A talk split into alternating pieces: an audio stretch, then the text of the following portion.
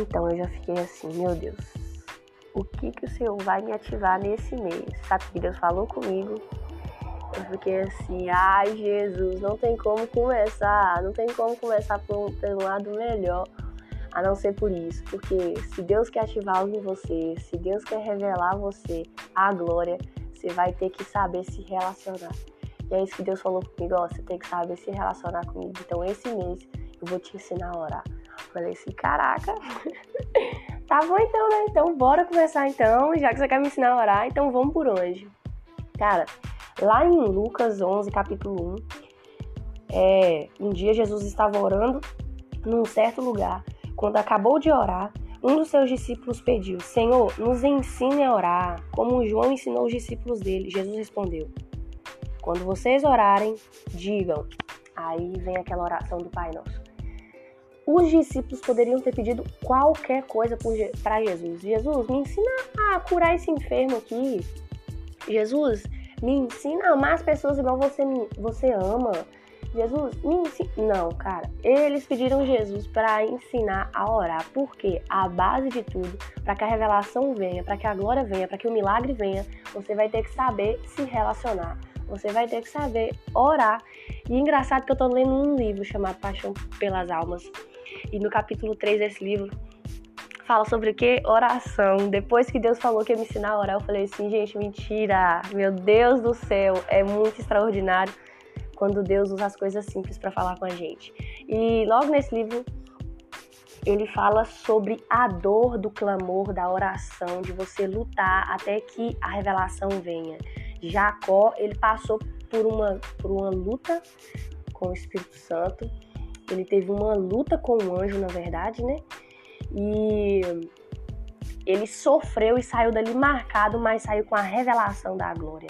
E tem a ver com isso. É, quem está passando pelo parto de almas em oração hoje? Deus me perguntou: e aí, você está sofrendo, minha filha, para que a glória se manifeste? Você está sacrificando o quê? O que, que você está sacrificando? E nisso, Deus só faz através da revelação. Para ter a revelação, tem que ter dor de parto e tem que ter relação, cara. Não adianta. Nisso tem um processo.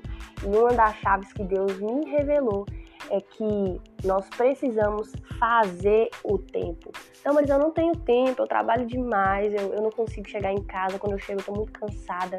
Cara, você tem que criar o tempo para se relacionar, porque senão você nunca vai ver a revelação da glória e nunca vai ter suas orações respondidas da forma que Deus pode fazer, porque nós vamos para Deus achando que nós estamos pedindo para simplesmente um humano, para simplesmente alguém que só tá ali para te ouvir ou passar a mão na sua cabeça. Nós não vamos para Deus com ousadia, sabendo que Ele é Deus do impossível e que nós precisamos fazer orações ousadas. Talvez Deus quer também ah, te ativar na sua oração. Vá para Deus, cara. Faça um propósito com Deus e vá para Ele querendo fazer uma oração ousada. Seja ousado em fazer uma oração ousada. É, nesta manhã eu quero te desafiar a fazer uma oração ousada e ir para Deus, sabendo que Ele é Deus do impossível, porque só assim Ele vai se manifestar. E as experiências é muito mais gostosa, porque quando você paga um preço, você soa, você chora, você tem dor de parto, e quando vem a revelação, quando vem o fruto, você sente um prazer muito maior, você sente algo satisfatório porque você lutou por aquilo e valeu a pena.